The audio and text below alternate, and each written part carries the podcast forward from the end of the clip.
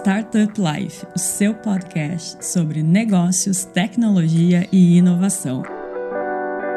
Powered by Silva Lopes Advogados.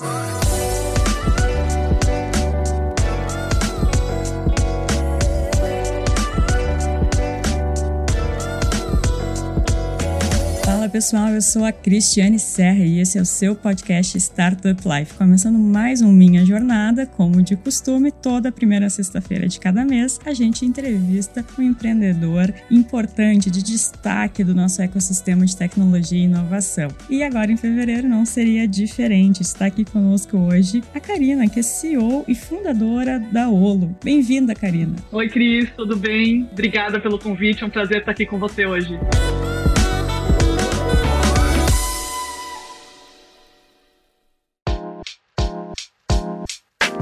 A gente começa assim com o momento Marília Gabriela. É o momento que eu me realizo. Assim. Os ouvintes acham que tá até cansado de ouvir isso, que eu me realizo, mas é realmente é aquele momento assim que, desde quando eu pensei em fazer jornalismo, eu me inspiro para tê-lo, que é quem é a Karina pela Karina?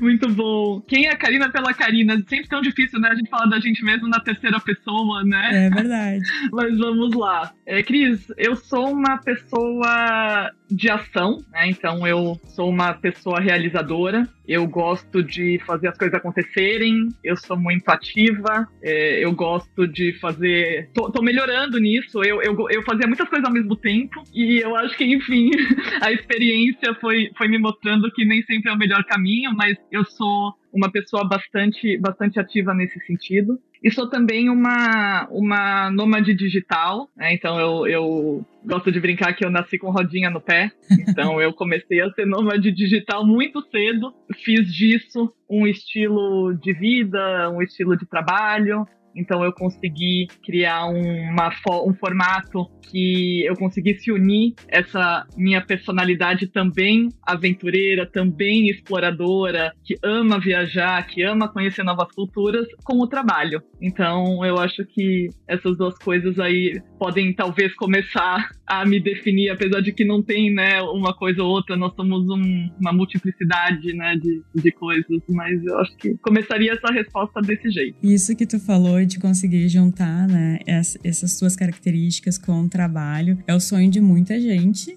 mas para muita gente é um desafio muito grande, né? Eu te diria que eu não conseguiria ser nômade digital.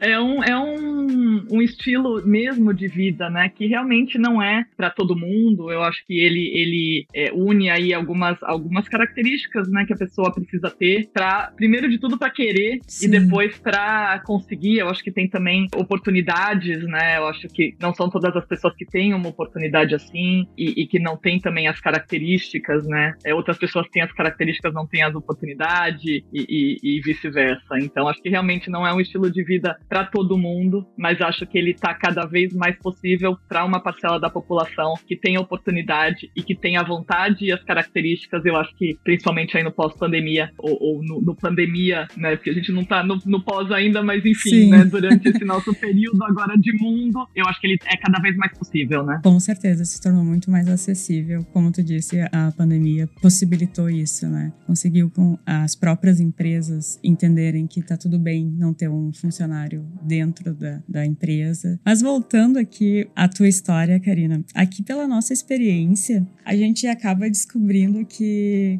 os nossos entrevistados já apresentam alguns traços empreendedores lá, do, lá da infância, assim, ou trazem alguma coisa que utilizam muito como liderança, como empreendedor. Por exemplo, a gente já teve aqui casos de pessoal que era praticava algum esporte e quando eu digo praticava no sentido de mais profissional mesmo, né? Claro, não chegava a ser profissional porque ainda era base infantil, mas tinha essa coisa bem disciplinada. a Karina criança já era empreendedora? Como é que surgiu isso? Totalmente. Eu acho que eu nasci empreendedora. Eu venho de uma família de comerciantes, uhum. imigrantes comerciantes. Então eu passei a infância na, na, nas lojinhas, na lojinha do meu pai, na lojinha da minha avó, na lojinha do meu avô. É, e quando eu era muito pequena, Cris, eu já queria ser, é, vender na loja da minha avó. Em Belo Horizonte. Ela tinha uma loja de presentes lá na Avenida Sim. Afonso Pena e eu já atendia os clientes e atendia o telefone. Eu falava, Biju Presentes, bom dia. E eu era uma pitoquinha, assim, de uns 5, 6 anos. E eu percebia que as pessoas achavam aquilo super legal. E aí eu ia vendendo, ia empurrando carteira e, e chaveiro. Então eu, eu sempre gostei muito. Mas vendia de verdade, porque eu tinha uma prima que nessa época, assim, que ela vendia e recebia dinheiro de mentirinha. Não, eu vendia de verdade. Eu não sei se as pessoas queriam comprar o que compravam ou era porque tinha uma pessoa tão pequenininha lá vendendo. Não, mas vendia e minha avó sempre no caixa. Minha avó ficava sempre no caixa e ela recebia a grana e eu ia lá pra frente da loja pra vender. Melhor vendedora.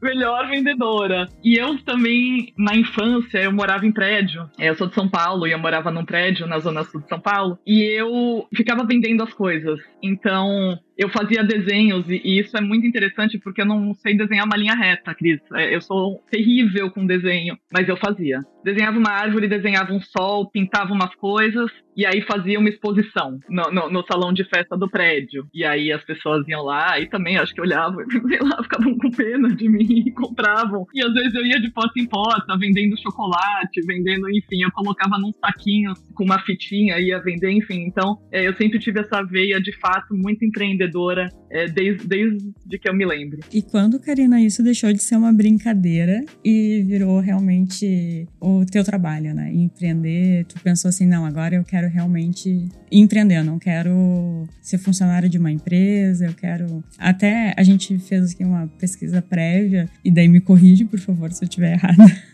mas pelo que eu me recordo, tu começou empreendendo como muita gente, estando trabalhando em outro lugar, né?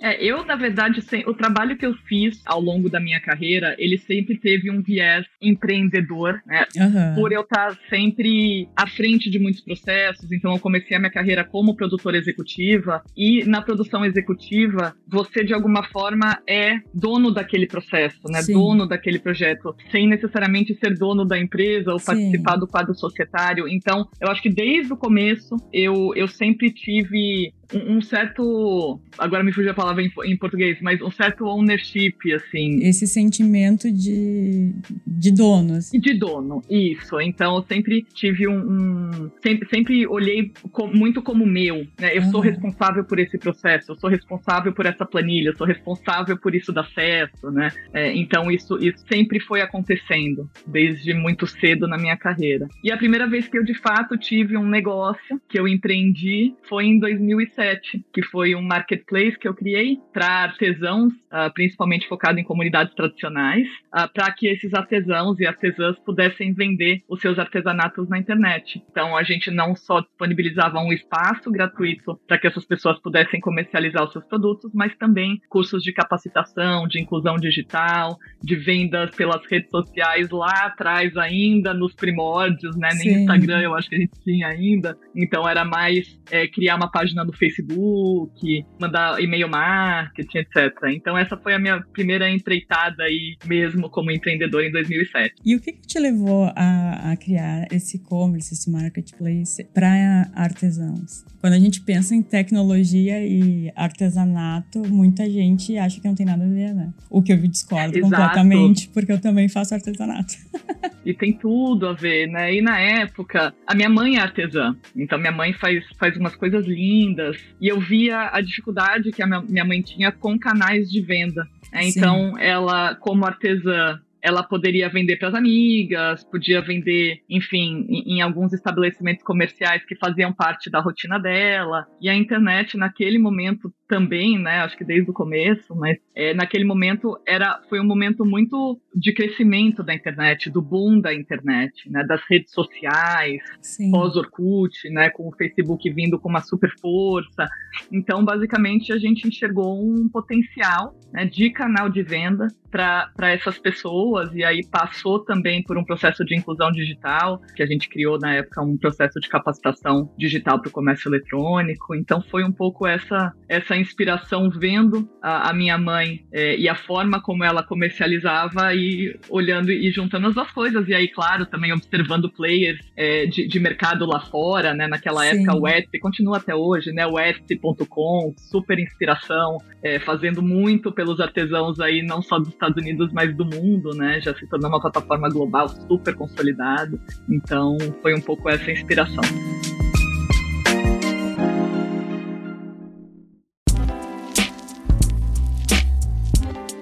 Como surgiu a Olo? Aliás, vamos pela linha do tempo. Você criou essa plataforma em 2007 e daí conta pra gente o que, que rolou até chegar a Olo. Então, em 2007 eu criei essa, essa plataforma. É, sempre atuei, mesmo com, com a plataforma, é, sempre atuei no mercado de comunicação e marketing, atuando à, à frente de, de agências na produção executiva, na direção de produção. E nos últimos anos, pré-Olo, eu atuei com a, com a agência Live, que é uma agência de São Paulo, que inclusive participa aí junto comigo da Olo. E eu, durante durante muito tempo atuei como diretora da Live e vi uma série de oportunidades, Cris, isso em, em mais ou menos 2017, 2018, o dólar estava 3.2 e eu achava aquilo uma loucura. Eu falei, gente, o dólar tá 3.2, o que, que a gente consegue fazer lá fora? A gente é tão bom, criatividade brasileira é tão reconhecida fora do Brasil, por que, que a gente não tenta algo nesse sentido, né, lá nos Estados Unidos? Eu tive a oportunidade de ir para os Estados Unidos, eu passei dois anos entre Brasil e Estados Unidos, mais especificamente em Nova York, para fazer uma pesquisa e, e um, uma pesquisa de mercado e um piloto do que poderia ser essa, essa nossa expansão expansão internacional, que foi super bem sucedida, enfim, foi um, um processo super interessante. E nesse meio do caminho, eu estava muito exposta a tudo que estava acontecendo lá nos Estados Unidos, do ponto de vista de tendência, do ponto de vista do mercado de trabalho, e isso na pré-pandemia, né? Hoje, hoje nem se fala, assim, tudo o que aconteceu. Mas lá em 2018, é, eu e os meus sócios, a gente começou a observar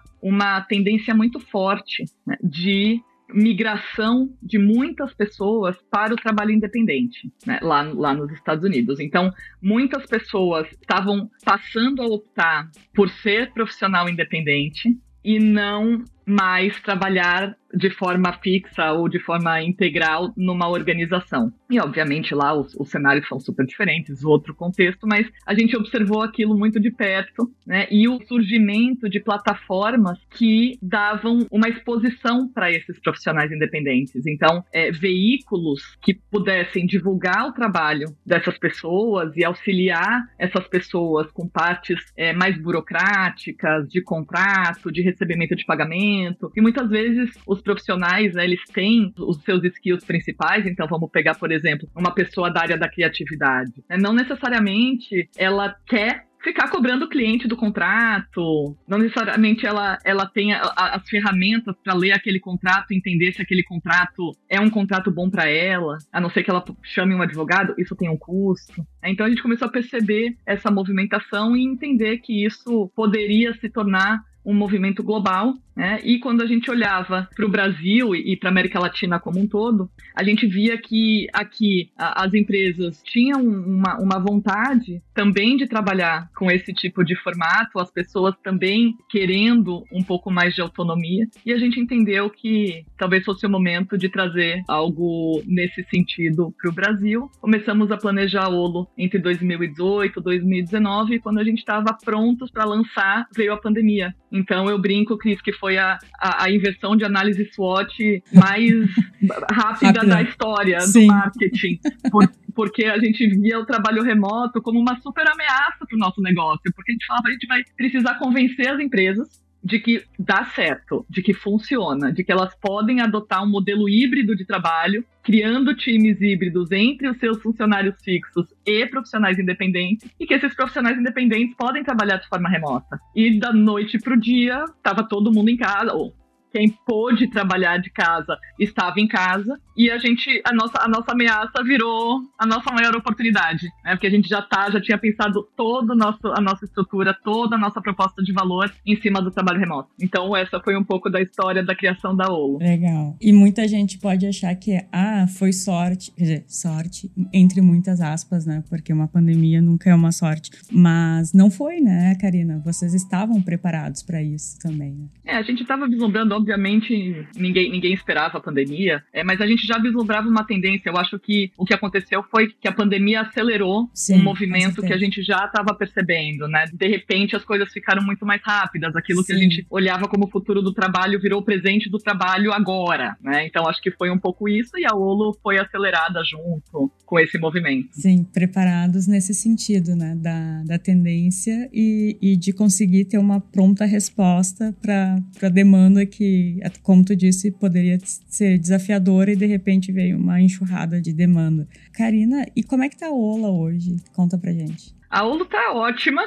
A gente teve um ano de 2022 excelente. A gente conseguiu dobrar aí todos os nossos números pelo segundo ano consecutivo. Então, a Olo ela completa três anos agora em maio. A gente vem dobrando de forma consistente aí ano após ano a, a, o nosso número de clientes, o nosso faturamento, o nosso time a quantidade de talentos na nossa plataforma. Então a gente teve um ano excelente e estou muito animada para o que 2023 aí nos reserva, porque eu acho que cada vez mais, Cris, é, as empresas elas estão entendendo e absorvendo o quão vantajoso é trabalhar em modelos híbridos, ter times híbridos. Então a gente, quanto, quanto mais as empresas percebem isso, mais a gente também cresce e, e também, obviamente, somos é, junto com um grupo, né, de agentes agentes, né, somos também um pouquinho responsáveis aí por fomentar uh, essa possibilidade de novas formas de colaboração. Então, tô super animada.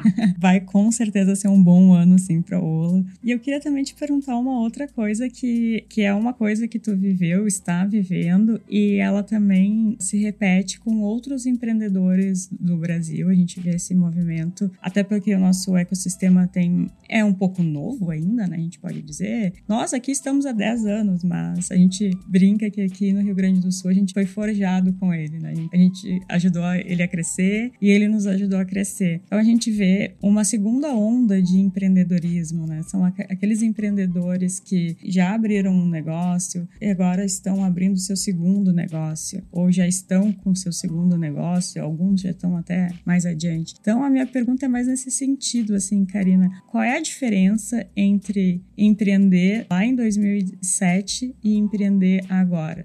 Bem diferente, Cris. Principalmente o ecossistema das startups. Né? Então, em 2007, a, o, o, meu empreendimento era uma startup. Hoje, a Olo é também uma startup. E eu, eu gosto de brincar assim que em 2007 tudo era muito mato. Sim. Né? Então, é, éramos um grupo de, de empreendedores e as, eu acho que as oportunidades, por um lado, eram mais restritas, porque era tudo muito mais novo aqui no Brasil. E eu acho que no, no mundo também, mas obviamente os, os, Estados Unidos já, já tinha começado essa, essa, essa movimentação bem antes, né? É, mas ao mesmo tempo, por ser um cenário um pouco mais, um pouco mais novo, o, o, novo sempre te traz também muitas oportunidades, né? Então é um pouco paradoxal, assim. Eu acho que a gente tinha menos oportunidade, por exemplo, de captação de recurso, né? Hoje toda essa, essa linha de captação de recursos, né, do investimento anjo, do pré-seed, do seed, da série A e etc. Hoje ela é muito mais delineada e existem muito mais é, oportunidades de captação de recursos do que tinha naquela época. Ao mesmo tempo, eu acho que os acessos também eram outros, porque a gente era um grupo um pouco menor de empreendedores, de investidores, então é, a gente tinha a gente tinha alguns acessos assim tinha uma, uma, uma sensação um pouco de pioneirismo e todo mundo junto Sim. e vamos lá e como é que eu aprendo contigo. Então eu acho que se formou uma turma naquela época. Eu tenho contato com muitos dos empreendedores até hoje que viraram grandes empreendedores e estão na sua segunda, terceira, quarta empresa e a gente tem sempre esse lugar muito especial que a gente compartilhou lá atrás. Então acho que está bem diferente assim o, o landscape da startup do empreendedorismo tá bem, eu acho que tá muito mais maduro hoje. Com certeza.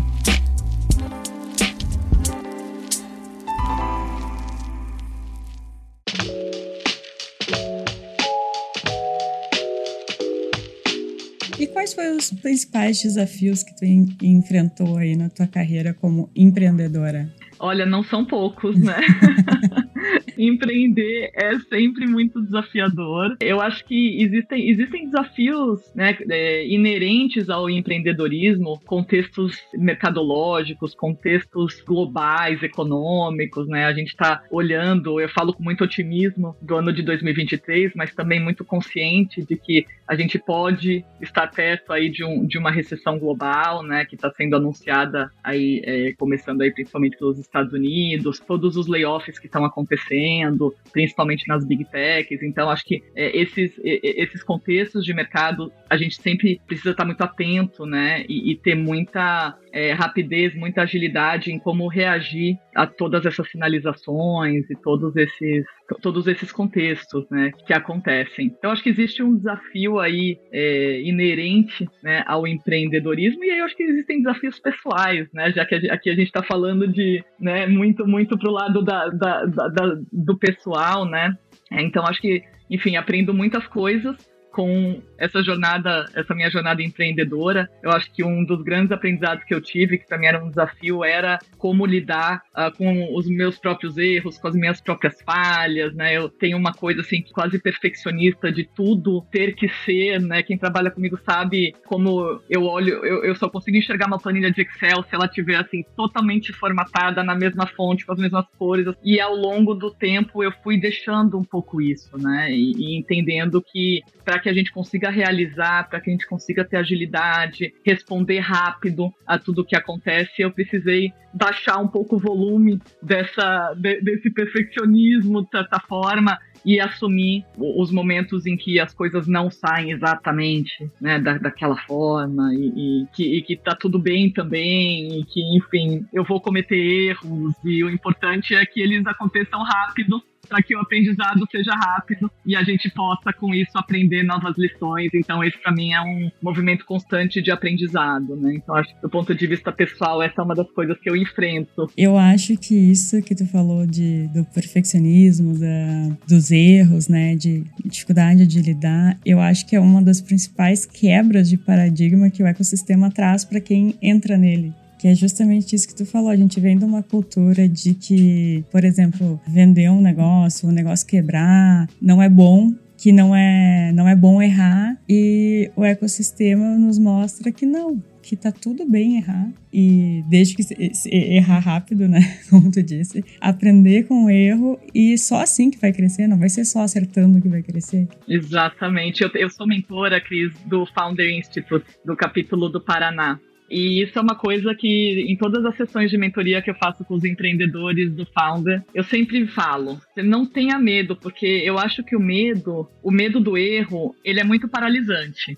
quando a gente fala de um negócio inovador, de um ecossistema inovador, aquela, aquela, aquela, aquele clichê exato, quem não arrisca não petisca, né? Então, os erros eles vão acontecer, eles são parte natural da vida, né? Mas como lidar com isso, eu acho que é o grande, grande aprendizado, né? Como lidar e como aprender rápido, isso que a gente estava falando. E Karina, tu citou que tu és também mentora, então conta pra gente um pouco dessa faceta da Karina mentora, como é que isso aconteceu, como tu te sente passando, né, o, a tua experiência, o teu conhecimento para outras pessoas, ajudando outras pessoas a criarem seus negócios, a crescerem com eles. Boa, Cris, é, eu acho que essa, essa passagem de conhecimento, né, essa, essa forma que eu tento ser cada vez mais didática e cada vez mais poder compartilhar do que eu aprendi, do que eu continuo aprendendo, também me acompanha desde muito cedo. O meu primeiro emprego foi como professora de inglês, eu tinha 16 anos. Nossa, bem jovem. E eu tinha voltado de uma experiência nos Estados Unidos e voltei falando bem o inglês e fui dar aula de inglês para executivo com 16 anos. Até uma história interessante, porque eu lembro que quando eu fui contratada, a pessoa que me contratou falou: você não pode jamais falar que você tem 16 anos, porque senão eu vou ter um problemão, que você é menor de idade. Eu falei: fica tranquilo.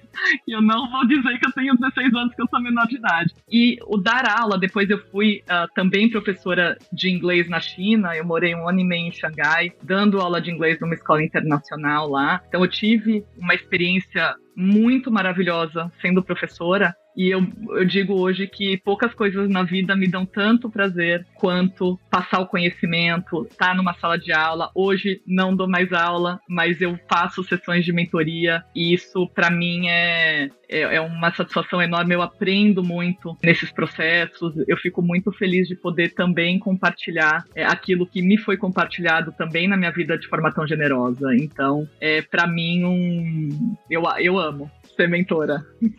quero, quero fazer isso cada vez mais. E dá pra ver mesmo, assim, no teu olhar, na tua fala, que tu gosta muito e dá até vontade de ser mentorada. Oh. no que eu puder compartilhar contigo. Só preciso de uma ideia. Só, preciso de um negócio. Vamos lá. vamos pensar juntas. Ó, vamos mesmo. Karina, uh, pra gente ir encaminhando aqui pro final, o que, que tu espera além, né? Tu já comentou ali da Olo, uh, pra este ano. Quais são os teus planos também pra Karina, pessoa física? Boa. É, bom, pra Olo, eu espero que a gente continue crescendo e continue sendo capazes de oferecer para nossa comunidade de talentos né, essas novas oportunidades que a gente traz de novos formatos de trabalho e também para os nossos clientes, que a gente continue fazendo essa conexão que a gente tem feito entre a nossa comunidade e os nossos clientes. A gente tem aí é, muito em breve novas verticais que vão ser anunciadas. Então a Olo ela começou nas verticais de comunicação, marketing, publicidade e design. A gente muito em breve vai anunciar as duas novas verticais. Então existe também uma expansão é, de mercado de verticais que a gente vai fazer e uma expansão internacional que a gente começou também a fazer pelos Estados Unidos e pela Europa e agora a gente segue na nossa expansão aí com representação em Dubai e também é, em outros países da América Latina. Então, para Olo é um pouco do que eu do que eu espero e do que a gente vem trabalhando já desde o nosso planejamento do ano passado, mirando é, essa esse crescimento e essa continuação de expansão. Para Karina pessoa física, eu quero poder continuar aqui no meu cantinho que eu moro aqui no sul da Bahia, que é um lugar que me traz muita paz e, e muita tranquilidade nos meus dias que são muito agitados, muitas reuniões, com muito trabalho, com muitas coisas acontecendo. Esse lugar aqui, ele me traz um equilíbrio que para mim é tão importante. Então, poder ficar aqui, poder trabalhar o máximo possível daqui e continuar no meu trabalho de, de, de mentoria cada vez mais também. Então, é um plano que eu tenho aqui para 2023, é poder oferecer mais do meu tempo para mentorados e pessoas que estão com essa, essa vontade empreendedora, esse, esse desejo e esse plano e poder continuar contribuindo com essas pessoas no que eu puder. E vai com certeza contribuir cada vez mais.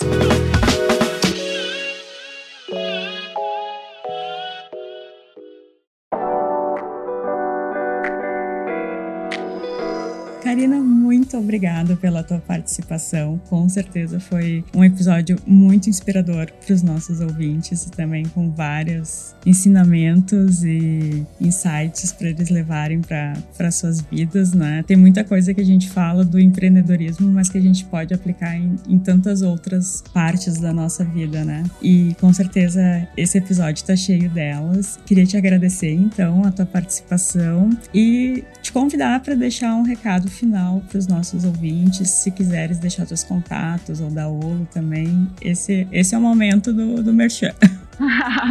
Bom, primeiro eu queria te agradecer também, Cris, pelo convite, pela participação, pela conversa ótima que a gente teve aqui essa manhã. Fico super à disposição é, de quem quiser entrar em contato comigo. Eu adoro trocar ideia, é, adoro conversar. Então, que essa conversa aqui que seja o começo de uma conversa que pode ser muito mais duradoura. Meu e-mail é carinaconk, arroba olo, O-L-L-O, ponto. Também estou no LinkedIn, Carina Reávia. Então, quem quiser me adicionar no LinkedIn, me mandar um e-mail, tô por aqui, tô super à disposição. E para facilitar, a gente vai colocar aqui na legenda do episódio também os contatos da Karina, então fica, além delas falando, fica mais fácil com os links aqui. E aos nossos ouvintes também, muito obrigado por mais uma companhia neste episódio e até o próximo.